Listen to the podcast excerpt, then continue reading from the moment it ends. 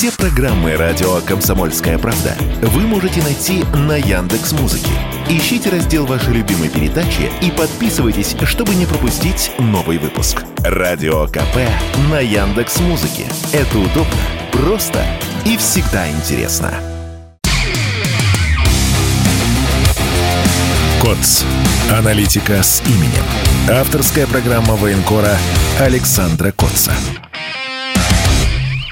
Здравствуйте, это радио «Комсомольская правда». Здесь Игорь Измайлов. Как всегда, каждую неделю аналитика с именем Александр Коц, практически с передовой. Саша, приветствую. Здравствуйте. Сегодня мы обсуждаем то, что задело лично меня на этой неделе. Начнем мы с э, высокого визита, с визита дорогого э, друга Си э, из Китая. Э, ну, наверное, много обсуждают этот визит и политологи, и экономисты, и востоковеды, и китаеведы. Я не являюсь специалистом по Китаю, по экономике, поэтому буду смотреть со своей колокольни, что полезного я вынес для нас, для тех, кто находится в зоне специальной военной операции, кто ждет ну, каких-то, может быть, э, реальных дел, которые помогут нам продвигаться на фронте. А, понятно, что общение а, в основном проходило за закрытыми дверями, и то, что нам озвучили на пресс-конференции и в совместном заявлении, это, конечно, далеко не полный спектр э, вещей, которые обсуждались э, за закрытыми дверями. То есть нам обозначили некие, некие векторы, по которым, по которым мы будем двигаться совместно совместно с Китаем а, в ближайшие, не побоюсь этого слова, десятилетия. Если а, Си, прощаясь э, с Путиным, сказал, что мы а, на пороге изменений, которые, которых не было сто лет, и мы двигаем эти изменения, наверное, речь идет о более чем плотном сотрудничестве на ближайшие десятилетия, не только в экономике, но и в военной сфере. Не зря, наверное, в совместном заявлении есть пункт и а, о военно-техническом сотрудничестве. Я бы выделил два пункта. Это вот военно-техническое сотрудничество, а также то, что а, обсуждалось еще и с а, нашим премьером, с Мишустиным. Ну, в частности, это а, сотрудничество в космической сфере, в частности, объединение наших усилий в сфере спутниковой группировки российской ГЛОНАСС и э, китайской Байду. То есть э, мы на сегодняшний день э, имеем очень серьезное отставание от противника по космической разведке. У Украины э, сегодня в распоряжении э, практически все разведданные низкоорбитальной группировки НАТО, которую, кстати, э, запускали не без помощи российских специалистов Роскосмоса, когда никто не думал, что э, все это обернется против нас, но майма шо майма, что как говорится. И э, на сегодняшний день, к сожалению, Украина по разведданным впереди нас. Я видел как-то трофейные спутниковые снимки, которые США передавали Украине. Это что-то с чем-то, я вам скажу. Но вот самый простой пример – это со спутника видна БМП, которая стоит под деревом, она накрыта маскировочной сетью, и тем не менее со спутника она видна, э, видны ее бортовые номера, видна э, буква Z на э, башне, которая, повторюсь, находится под маскировочной сетью, и тут же идут координаты да, географические, по которым можно наносить удар высокоточным оружием. У нас, к сожалению, вот таких средств обнаружения и наведения а сейчас нет. А если есть, то в а, очень небольших количествах. У нас, к сожалению, разведка заканчивается на а, переднем крае и ну, в какой-то степени на агентурной разведке, которая сообщает нам о каких-то целях в глубине территории Украины. Так, чтобы мы из космоса что-то увидели и нанесли удар, этого, к сожалению, нет. Это, кстати, и ответ на наиболее часто задаваемые вопросы, почему мы не бьем по эшелонам с вооружениями, по Э, железнодорожным составом с танками, по колоннам с бронетранспортерами, которые идут по Украине. Потому что, к сожалению, мы можем оперировать только э, теми данными, которые э, передают нам люди, симпатизирующие Российской Федерации. Такие люди, конечно, безусловно, есть на Украине. Они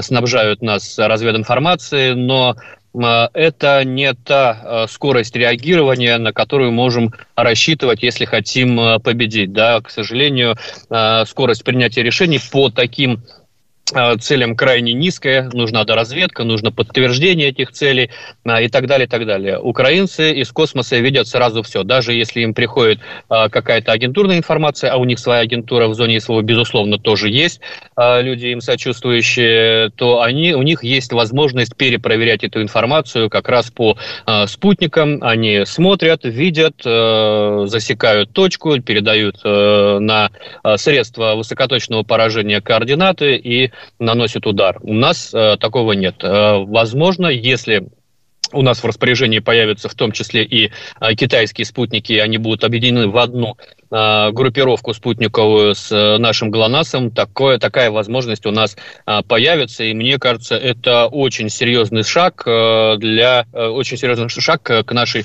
будущей победе, которая, к сожалению, не скоро случится, но тем не менее это очень-очень важный пункт, который был достигнут на переговорах. Второй пункт – это военно-техническое сотрудничество, на которое мы, безусловно, очень рассчитываем сейчас в силу того, что все-таки последние а, три десятилетия Российская Федерация жила а, в условиях мирного времени. Первое десятилетие а, новой истории России мы шли на поводу требований Запада, уничтожали типы и виды вооружений, которые сейчас нам вполне бы пригодились, уничтожали оружие на складах особенно активно. Этот э, процесс шел в период, э, когда министром обороны был э, Сердюков. А, в итоге а, сегодня остро чувствуется нехватка боеприпасов на фронте. Она чувствуется не только у нас, она чувствуется и у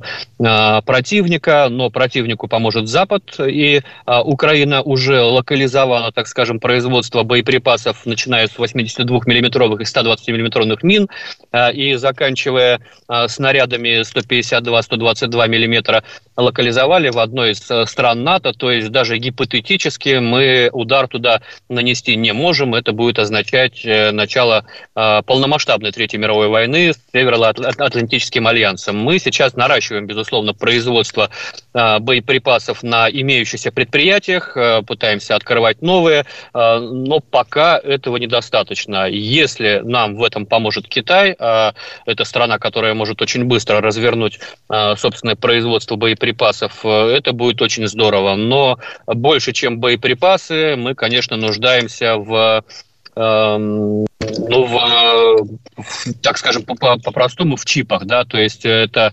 микроэлектроника, которая используется в том числе и в производстве высокоточных боеприпасов, и здесь, безусловно, Китай нам мог бы очень здорово помочь. И будем надеяться, что об этом тоже шла речь. В конце концов, у нас есть что а, предложить Китаю. Э, это и почти неограниченное количество нефтепродуктов, которые Китай может освоить. То есть мы вполне спокойно проживем без экспорта своих углеводородов на Запад, потому что все, все, все наши потребности, все наши Э, прибыли, которые мы извлекали э, до начала СВО из э, торговли с Европой, все эти потери может вполне покрыть Китайская Народная Республика, и мы их запросы можем обеспечить. Об этом говорилось на переговорах, говорилось о перспективности запуска нефтепровода «Силы Сибири-2», и это такой баш на баш, в котором все остаются при своих. Я далек от мысли, что Китай очень Э, хочет э, помочь нам победить Украину. Безусловно, э, Китай прагматичная страна, которая преследует свои интересы, свои национальные интересы и ради них она готова к взаимному сотрудничеству. Тем более, что э, и с Соединенными Штатами Америки в последние годы у э, Китая отношения не заладились. Вашингтон очень беспокоит, что э, мир постепенно прекращает быть однополярным, что бросают вызовы новые державы. Им, собственно, специальная военная операция – это одна одно из следствий того, что Вашингтону не нравится разрушение старого мира, и мы сейчас являемся свидетелями формирования нового миропорядка. А, каким он будет, вот честно сказать, э, вот если вам кто-то сегодня говорит, каким он будет, но э, этот человек лукавит. Мне кажется, никакой футурист сейчас не может предсказать, э, каким станет мир через год, два, пять, э, но совершенно очевидно, что мы э, свидетели каких-то тектонических сдвигов, которые э, перевернут мир с ног на голову и хорошо, если мы в этом мире займем не самую низшую строчку, а то, что Китаю выгодно сотрудничество с Россией, Китай прекрасно понимает сейчас необходимость для нас этой дружбы, это, это бесспорно. Будем смотреть, как будут развиваться события. В конце концов, у Китая есть свои территориальные проблемы, и, кстати, в одном а, в российском заявлении было упомянуто, что а, Российская Федерация признает целостность и суверенитет Китая и считает Тайвань неотъемлемой частью Китайской Народной Республики. И это, опять же, очень важное заявление, которое, ну, как бы демонстрирует, что в случае, в случае развития ситуации вокруг Тайваня по самому нехорошему сценарию, когда Китай будет вынужден силой э, возвращать эту территорию, мы против этого не будем, в том числе и в рамках Организации Объединенных Наций. Для Китая это важно, заручиться поддержкой ядерной державы, э, заручиться поддержкой дружественной страны с мощнейшим ядерным потенциалом, и этот, этот процесс как бы запущен. Да? Китай теперь как минимум может опираться на Россию в случае, если Америка подтолкнет Китай, как подтолкнула нас, к э, военной, э, военному способу решения э, территориальной проблемы. А Соединенные Штаты Америки очень хорошо умеют это делать. На Тайвань поставляются сейчас, как и на Украину, западные типы вооружений, самолеты, беспилотники и так далее, так далее, так далее. Это радио «Комсомольская правда». Аналитика с именем Александр Коц. Продолжим через несколько мгновений. КОЦ. Аналитика с именем. Авторская программа военкора Александра Котца. Это радио «Комсомольская правда». Александр Коц, аналитика с именем. Продолжаем. Безусловно, а, в Китае нас интересуют э, не только микрочипы, но и а, готовые технологии, которые у них есть. В первую очередь это беспилотные. Открытием этой войны а, стала фирма DJI – которая выпускает квадрокоптеры, с помощью которых сегодня мы корректируем артиллерийский огонь, находим цели, помогаем разведке, помогаем штурмовым группам и так далее, и так далее, и так далее. То есть эта вещь стала незаменимой. И если в начале специальной военной операции это была такая редкость, которая была на строгом учете, и многие даже боялись использовать эти квадрокоптеры, потому что, не дай бог, ты его потеряешь, потом тебе возмещать его стоимость, или там тебя будут наказывать, или что-то еще.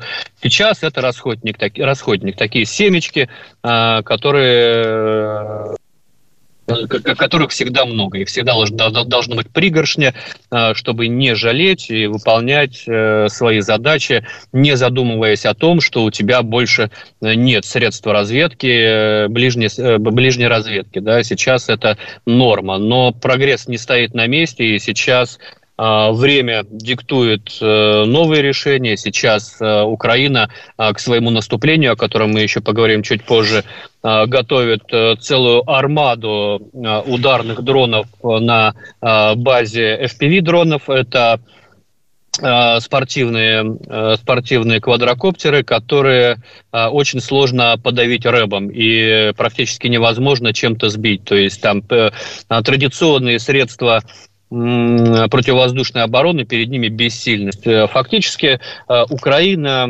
вот этими роями FPV-дронов, она нивелирует э, наше преимущество в авиации. Вот нет э, у Украины авиации, которая могла бы работать э, в глубину нашей территории, потому что у нас прекрасно работает ПВО, это, я не знаю, наверное, едва ли не единственный род войск, которому вот у меня за более чем год работы в зоне специальной военной операции никаких претензий нет в принципе. У нас ПВО работает здорово. Но Э, к сожалению, они будут бессильны против э, FPV-дронов. Мы с отставанием э, подходим к этому типу, новому типу вооружений. Еще одна проблема в том, что Китай продает все это очень большими количествами и с большой охотой не только нам, но и нашим украинским противникам. И хотелось бы верить, что и об этом тоже шла речь на переговорах Э, между Путиным и Си, между Мишустиным и китайской делегацией, и ну, каким-то образом все-таки этот канал для Украины, но если не перекроют, то хотя бы сделают чуть пожиже, чтобы как-то компенсировать наше отстоя... отставание. Нам это стратегически важно. Вот. Ну и еще один момент на фоне сообщений из Великобритании, а, которая собирается передать Украине а, снаряды для танков а, с сердечником из объединенного урана. Что такое снаряд э, с объединенным ураном? Это снаряд э, танковый, э, подкалиберный. Объединенный уран, он обладает более сердечник с объединенным ураном обладает большей бронебойностью, нежели обычный снаряд с э, вольфрамовым сердечником, где-то на 10-15%, то есть это гарантированное пробитие э, любой танковой брони. И до сих пор, э, до вот этого заявления Минобороны Великобритании, экспорт этих вооружений, а они есть только у Соединенных Штатов Америки, у Великобритании и у а, Российской Федерации. Так вот, экспорт этих боеприпасов не производился ни в одну страну мира. Их использовали только американцы и а, использовали их в Ираке и в Югославии. Побочка от использования этих снарядов, так называемая урановая пыль. Она не радиационная, но она токсичная и канцерогенная. И она вызывает э, на местности поражения э, различные заболевания от белокровия до онкологии. И были целые исследования международные, которые проводились в Югославии по, по итогам войны, где применялись снаряды с объединенным ураном, и статистика показала, что на той местности, где оседала вот эта урановая пыль, онкология Э, заболевания онкологии, они намного выше, чем на тех территориях, где эти снаряды не применялись. Э, ну, собственно, и правильно э, Владимир Путин говорит, что Запад потерял тормоза и решил на самом деле уже не на словах, а на деле воевать против России до последнего украинца. Ну, совершенно очевидно, что как только Киеву отдадут возможность использовать эти снаряды, они не будут их жалеть, они будут их использовать и в зоне специальной военной операции, и не исключаю, могут использовать их в том числе и а, по приграничным территориям, и а, по Крымскому полуострову, если вдруг у них появится такая возможность по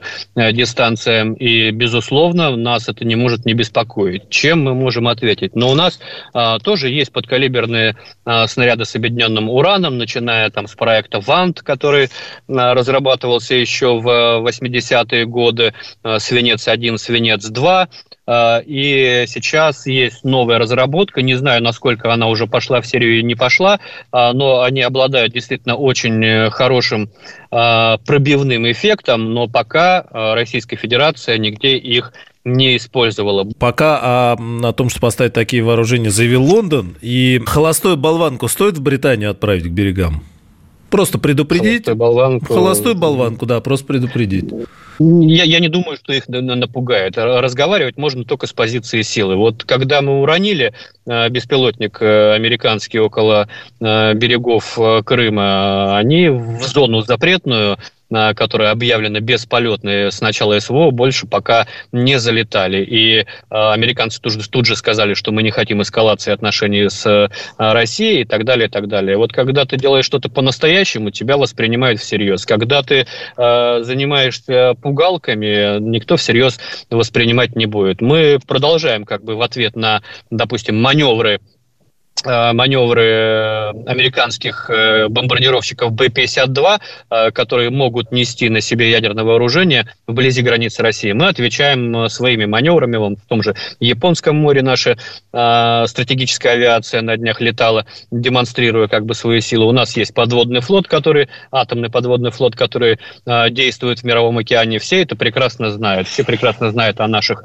новых типах вооружений, как подводных, так и воздушных воздушных, основанных на Э, новых принципах, да, э, и ну, э, этого для стратегического сдерживания, наверное, достаточно, но вот так, чтобы призывать, пугать, мне кажется, это ну, не, не совсем серьезно, тут все-таки ну, нужна позиция силы, а победители не судят. После того, как мы победим, после того, как будет установлен новый миропорядок, забудут и о и об ордере МУС на Владимира Путина, и о том, что мы а, применяли какие-то снаряды, которые кому-то не нравятся. Но тут э, нельзя оставлять такие вещи без ответа. И без ответа э, понятного, четкого и, и, главное, сильного, э, в результате которого э, ну, всем будет понятно, что мы идем до конца. Да? Ну, мне кажется, что после того, как э, Владимир Путин был объявлен международный розыск, э, ну, уже Запад пошел до конца. Все, мы, мы, мы понимаем, что они не отступят. Они э, будут нас давить, пока либо не раздавят, либо мы не раздавим их на украинском поле. Но вот, к сожалению, э, Украина выбрала себе такую участь быть э, тем э, полем битвы, на котором э, Запад пытается уничтожить Россию. Это не мы заставили Украину играть эту роль. Украина ее с благодарностью, с радостью, с большим рвением сама на себя примерила, и, к сожалению, ей придется отвечать. Я, кстати, вот отметил, если помнишь, на, минувшей неделе Зеленский подписал подписал эм, порядок, эм, порядок возмещения а, утраченного жилья в э, ходе боевых действий на Украине. И а, весь этот процесс, э, вся эта система, она относится только к жителям Э, территорий, которые на момент начала СВО были под контролем Киева. То есть они э, не хотят восстанавливать жилье, которое сами разрушили, там, Донбасса, э, Луганщины, Донецка, да, э, то есть они не считают, они, им не нужны люди, им нужны вот территории, поэтому э, они ведут вот эту войну э, за территории до э, последнего украинца. Но, к сожалению, правила игры таковы, что э, мы должны отвечать тем же, иначе Э, нас э, будут воспринимать как э, сторону слабую, которую можно раз от раза прогибать. Вот мне в связи с этим не очень нравится не очень нравится зерновая сделка, да, которая была продлена. На, на, на, на, на нас в очередной раз обманули, да, обвели вокруг пальца, как Владимир Владимирович говорит, в ходе предыдущего периода действия этой зерновой сделки нам не открыли ни экспорт сельскохозяйственной продукции, ни экспорт удобрений, и тем не менее мы продлеваем на 60 дней еще раз эту сделку. Но все-таки наступают такие времена, когда нельзя отделываться исключительно дипломатией, когда э, нельзя подставлять э, на, на удар по левой щеке правую щеку, а надо э, бить на отмаш э, обеими руками, ногами, э, головой и все, все, всем, чем э, только можно. Это Александр Коц, практически с передовой. Аналитика с именем «Радио Комсомольская правда». Продолжим сразу после новостей. КОЦ. Аналитика с именем. Авторская программа военкора Александра Котца. Мы возвращаемся. Это радио «Комсомольская правда». Как всегда, каждую неделю здесь аналитика с именем и Александр Коц. Про Артемовск вот буквально сегодня весь день готовил э, материал, что происходит под Артемовском и что будет означать э, его взятие. А, а оно будет, я в этом не сомневаюсь. Э, ситуация под Артемовском контролируемая на сегодняшний день в Артемовске. На сегодняшний день мы контролируем порядка 70% а, города. А, при этом у гарнизона очень затруднена логистика. Сейчас эм, сейчас идут, идут, сейчас основная опасность – это опасность контрудара. Э, самая большая опасность исходит э, из северного направления. Есть опасения, что противник может нанести рассекающий удар по северному флангу ЧВК Вагнера и отсечь его от основных сил вооруженных Российской Федерации. Есть опасность, потому что у нас сейчас идут бои на двух флангах вот этих клещей, на северном и южном. Основные бои разворачиваются к северо-западу и к юго-западу от Бахмута, собственно, в, в, в, с севера это вокруг Хромова, с юга это господи, сейчас э, не вспомню название населенного пункта, но он стоит а, на трассе, которая ведет в Часов Яр. И прекрасно понимают стратегическое значение этих населенных пунктов на, дорогах, которые ведут с одной стороны в Славянск, а с другой стороны в Часов Яр. Очень все это понимает, конечно, украинское командование, которое бьется там ну, реально нечеловечески. Но как только мы берем эти населенные пункты и замыкаем в кольцо физически замыкаем в кольцо Артемовск, у нас э, у подразделения ЧВК Вагнера появляется возможность развернуться в обратную сторону, на внешнюю сторону вот этого кольца, чтобы в случае чего отразить э, атаку предполагаемую атаку по деблокаде э, Бахмута. И здесь, конечно, очень много зависит от подразделений э, вооруженных сил Российской Федерации, которые эти фланги должны прикрывать и в случае наступления Украины оказывать поддержку музыкантам в отражении этой атаки. При этом сам э, ход боевых действий, он сейчас э, вырисовывает перспективу нашего э, гипотетического наступления. Э, вот э, по линии Северные Солидары, сейчас по линии Васюковка-Раздоловка э, идут очень ожесточенные бои, а это такой плацдарм для наступления на Северск. Северск это как раз в направлении Лисичанска, о котором у нас только что спрашивают, в случае развития продвижения с юга на населенный пункт Александровка, а с ну, это вот с двух сторон вот так вот и вот так вот, а с севера от Кременной на Ямполь, мы этот, этот север, с которым мы э, с прошлого года в лоб не можем взять, также берем э, в котел. Это э, еще один такой успех на линии обороны, который идет от Северска до э, Торецка, и таким образом мы э, получаем перспективу э, выхода, приближения с одной стороны к Славянску, а с другой стороны э, к Константиновке. Это уже такая следующая линия обороны ВСУ, которая э, проходит с юга на север от э, Авдеевки и до, собственно, города э, символа русской весны до Славянска. То есть, э, учитывая активизацию вокруг Авдеевки, которая сейчас идет, мы можем уже в этом году получить такой слоеный нарезанный пирог по всей этой линии от Авдеевка, Дружковка, Константиновка, Краматорск и Славянск. Дело в том, что мы сейчас от Бахмута когда мы перерезаем вот эти линии, выходим на водораздел а, Северский Донец, Донбасс, канал, это, этот водораздел стоит на возвышенности. С нее уже идет вот такой плавный спуск к Славянску, Краматорску. А, это, то есть э, со взятием вот этой линии мы фактически берем внешний оборонительный контур славянско-краматорской агломерации. То есть мы уже говорим о фактическом начале э, операции по освобождению Славянска. Но это я вот говорю легко, да, но до этого надо еще дойти, а до этого еще идти идти. Для этого надо э, для начала окружить Северск, э, задавить, для этого надо вообще-то зачистить э, Бахмут, а там э, пока мы до центра города еще не дошли, несмотря на то, что контролируем и восток города, э, и север города, и юг частично, но тем не менее в городе еще тысячи, э, тысячи э, военнослужащих э, противника, которых надо а, убивать, либо а, брать в плен. И я работал в Артемовске, я вижу, как э, воюет противник. Там нет э, прорывов на километры, километры, нет такого. Это взял за день 100 метров, это уже очень круто. Взял за день один подъезд, это, это уже успех.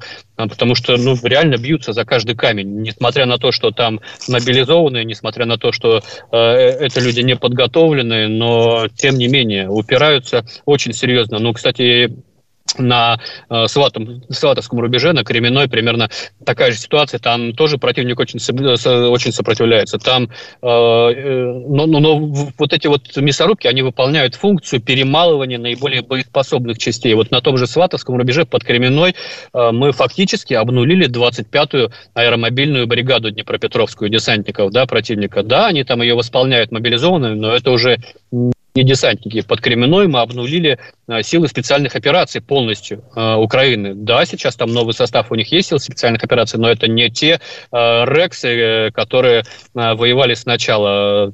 Там мы обнулили такие э, боевые подразделения, как э, отряд э, нацистов да Винчи, да, и самого да Винчи э, ликвидировали. То есть это на самом деле такое подспорье мощное, но в условиях, когда, э, когда Киев э, формирует новые ударные корпуса, а их будет около трех корпусов, для своего контрнаступления нам все равно придется тяжело. Да, мы как бы ликвидировали на, на сегодняшний день а, в своей фронтовой, прифронтовой линии а, тех, кто нам а, доставляет а, наибольшие неудобства. Но это не значит, что не появятся новые. Они уже тренируются, их уже готовят. И три корпуса, там, если не ошибаюсь, по шесть бригад в каждом корпусе, но это огромное количество людей. Вот ударный кулак э, этих корпусов будет составлять порядка 60 тысяч э, человек.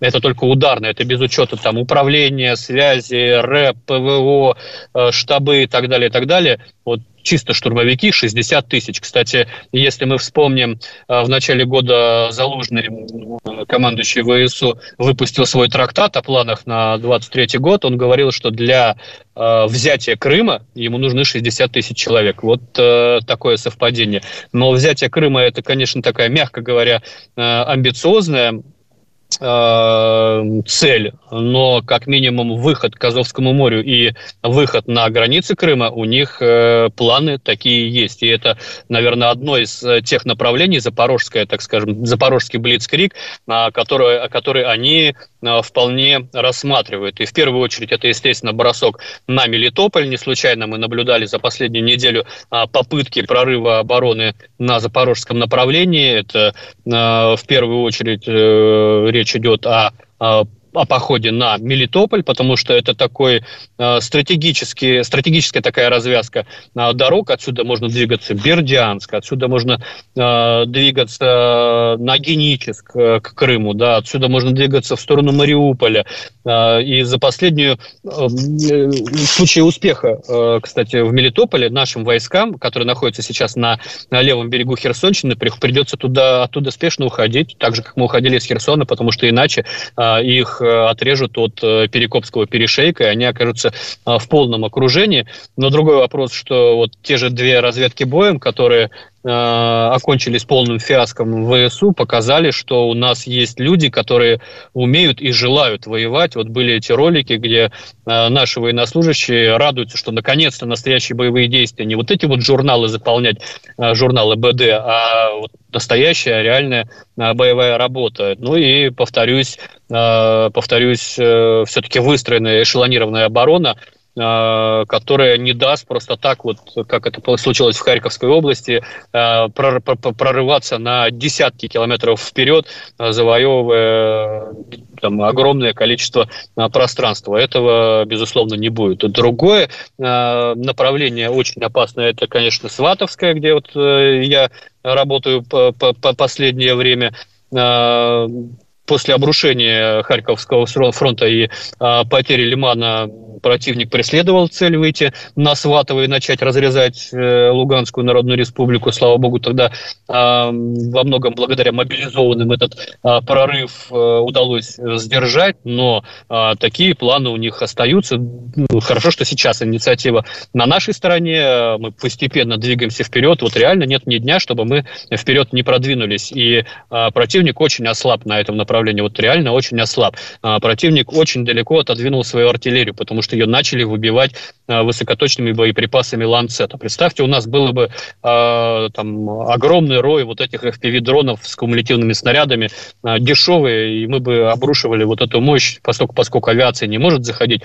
в, на, на эту глубину, мы бы обрушивали мощь э, ударных дешевых дронов на, на все это, мы бы еще быстрее продвигались.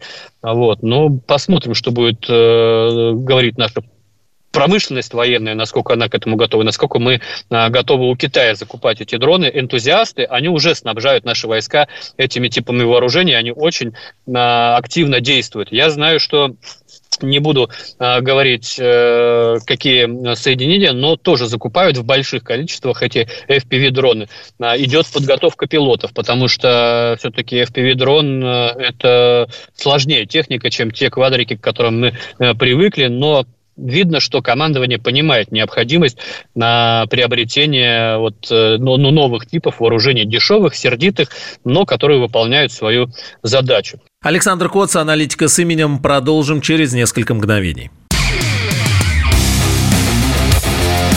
КОЦ. Аналитика с именем. Авторская программа военкора Александра Котца. Это радио «Комсомольская правда». Александр Коц, аналитика с именем. Продолжаем.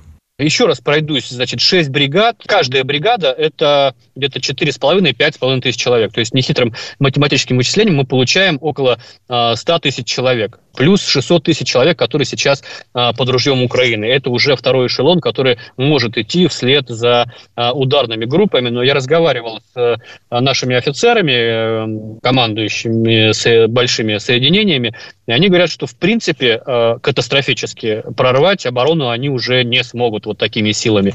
А, возможно, где-то они вклинятся на несколько километров, не более того. При этом, естественно, обе стороны понесут ну, огромные потери, и после того, как закончится все и у наступающих, и у обороняющихся, фронт может замереть на ну, очень надолго. И тут, конечно, а, для нас может открыться такое хорошее окно возможностей для контрудара по выдохшемуся противнику, но для этого необходимо готовить новые соединения, как сказал мне вот этот офицер, нам нужны несколько новых армий, которые могли бы идти в прорыв после того, как вот противник выдохся, больше у него нет сил наступать, он встает в глухую оборону, и э, э, эту оборону надо кем-то прорывать. Сейчас мы на той же линии Сватова-Кременная можем прорывать любой оборонительный рубеж. У нас есть на это силы, есть на это возможности, умения а, и люди чтобы идти дальше, развивать это наступление, расширять плацдарм а, влево-вправо, к сожалению, а, сейчас сил нет. Но, а, повторюсь, у нас очень хорошие перспективы и по Артемовску, у нас хорошие перспективы по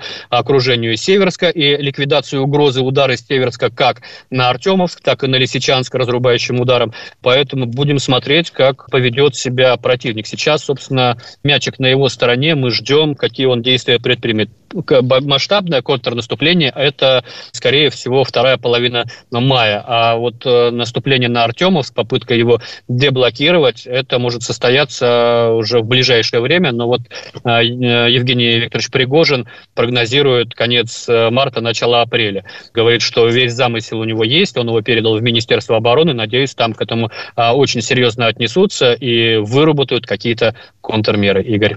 Да, Саша, интересно по поводу контрнаступления. Во-первых, об этом пишет западная пресса сейчас активно. В целом сообщение сводится к тому, что да, вот и, возможно, Луганская, Запорожская область, цель отрезать наземное сообщение России с Крымом.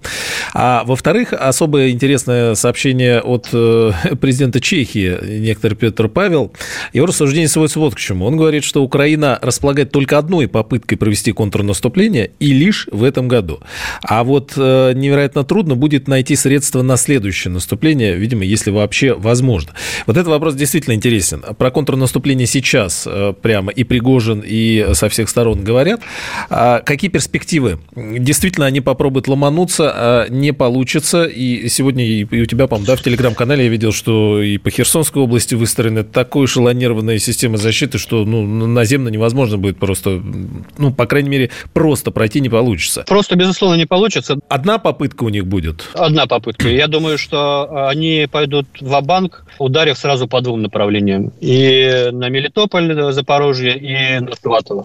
И будут смотреть в зависимости от э, развития успеха, куда можно посылать резервы. Потому что у них все равно огромный резерв, которым они могут оперировать по всей линии фронта. Э, к сожалению, мы э, сейчас не способны прерывать вот эти сообщения. Там через Днепропетровск они могут хоть на Авдеевку, хоть на Мелитополь, хоть на Сватовский рубеж, они совершенно спокойно могут резервы посылать. Где у них будет получаться, там они будут прорывать. Ну, собственно, мы видели все это это уже в прошлом году, когда одновременно ударили и по Херсонской области, и по э, Харьковской. Мне кажется, что все-таки они в первую очередь рассчитывали на успех в Херсонской области, чтобы выходить к Перекопскому перешейку, чтобы отрезать нас от Крыма.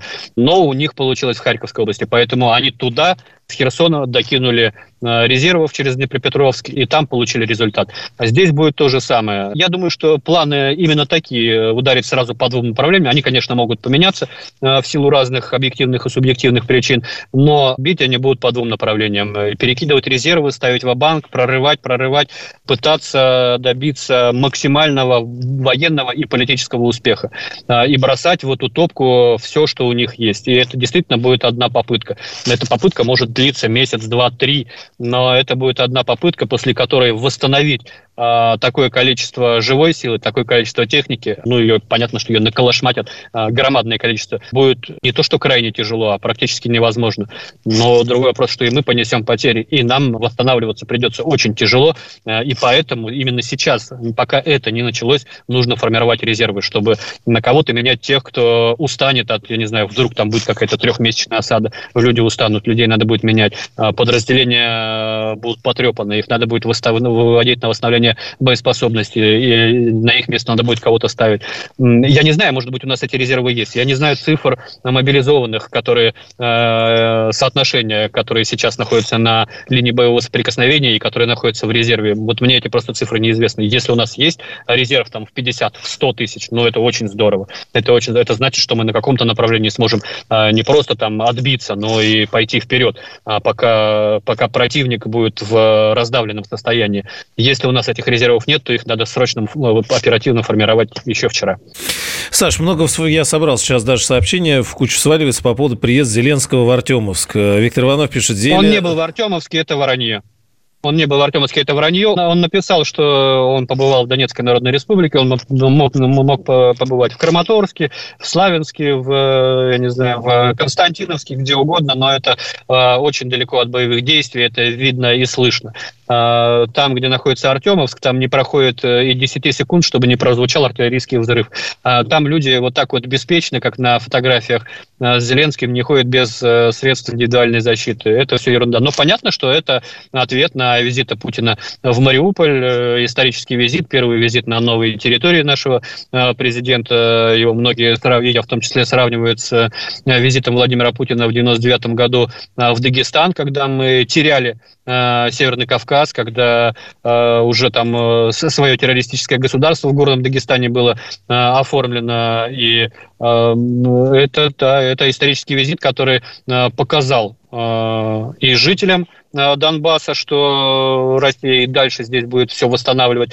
Э, э, и это показало Западу, что мы идем до конца. Это наши территории, мы их никому не отдадим и будем за них воевать до последнего сантиметра. А, кстати, о дронах про Севастополь мы хотели, да, еще сказать? Севастополь, да, но это такая история, которую как бы я давно э, прогнозировал, но я говорил, что чем больше у Украины будет появляться средств э, поражения, которые могут э, бить далеко, тем чаще она их э, будет э, использовать. То, собственно, это и происходит. У них появляются э, надводные дроны, которые э, атакуют Севастополь. Почему Севастополь? Ну, это Черноморский флот.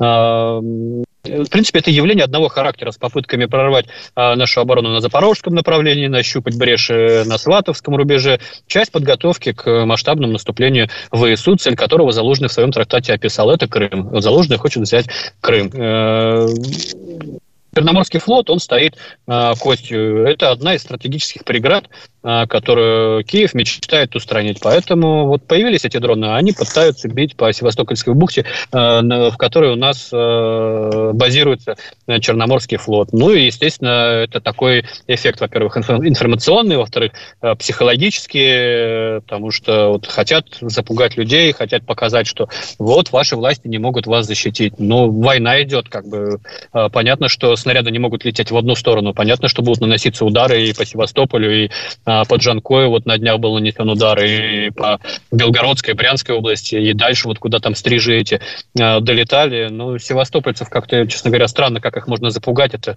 жители города-героя, который пережил две обороны, а, всегда считал себя русским и всегда чтил традиции, которые были заложены нашими непобедимыми предками. Поэтому мне кажется, что такие атаки э, должны в первую очередь все-таки нас объединять, э, вот, то есть э, оказывать такой эффект сплачивания, что ли, сплочения. А, кстати, Саша, я вспомнил, вот возвращаясь к кадрам приезда Владимира Путина в Мариуполь, э, там как-то в большей степени ну, дома отстроили, красиво все, слава богу, что люди заехали и потихонечку обустраиваются. Конечно, работы много еще, но видно, дома красавцы стоят настоящие. Но показали, как президент э, приехал в э, филармония, да, там, э, или музучилище, прошел в зал, вроде как не очень понятно, кто-то начал спрашивать, а зачем это нужно было, что это, к чему, почему восстанавливают. И э, на сцене, э, значит, была трибуна, а сбоку были, ну, что-то типа клеток. Да, это, да? Драматический, это драматический театр. Это, это чисто символический визит, это сигнальчик, э, пасхалочка такая от э, президента. Это драматический театр, который был разрушен намеренно украинскими нацистами Азова. Пытались они свалить это на нас, якобы там был авиа, авиаудар, а в драмтеатре были беженцы. Вот. И в этом драмтеатре, собственно, готовили суд над боевиками Азова. Тот самый трибунал. А, угу. Тот самый трибунал, совершенно верно. И визит визит Путина в драмтеатр и показ вскользь вот этой трибуны, этих клеток, где должны были сидеть нацисты, это такой сигнальчик, что мы продолжаем, и это будет будущий э, трибунал над э, не, просто там над боевиками э, какого-нибудь Азова, а над военными преступниками из Киева, которые сегодня э, руководят э, своими вооруженными силами. Да, а, да, может, и кого-то, а может и кого-то еще. А в Нюрнберге много кого судили. Добавим Азов, запрещенная в России террористическая организация. Не просто здание восстановили, а все на месте. И, и трибуны на месте, и клетки на месте, э, специальные помещения. Все это вскользь, но показали. Это все, что мы успели на сегодня. Саш, спасибо. Александр Коц, аналитика с именем, здесь каждую неделю на радио «Комсомольская правда». Да, спасибо. КОЦ. Аналитика с именем. Авторская программа военкора Александра Котца.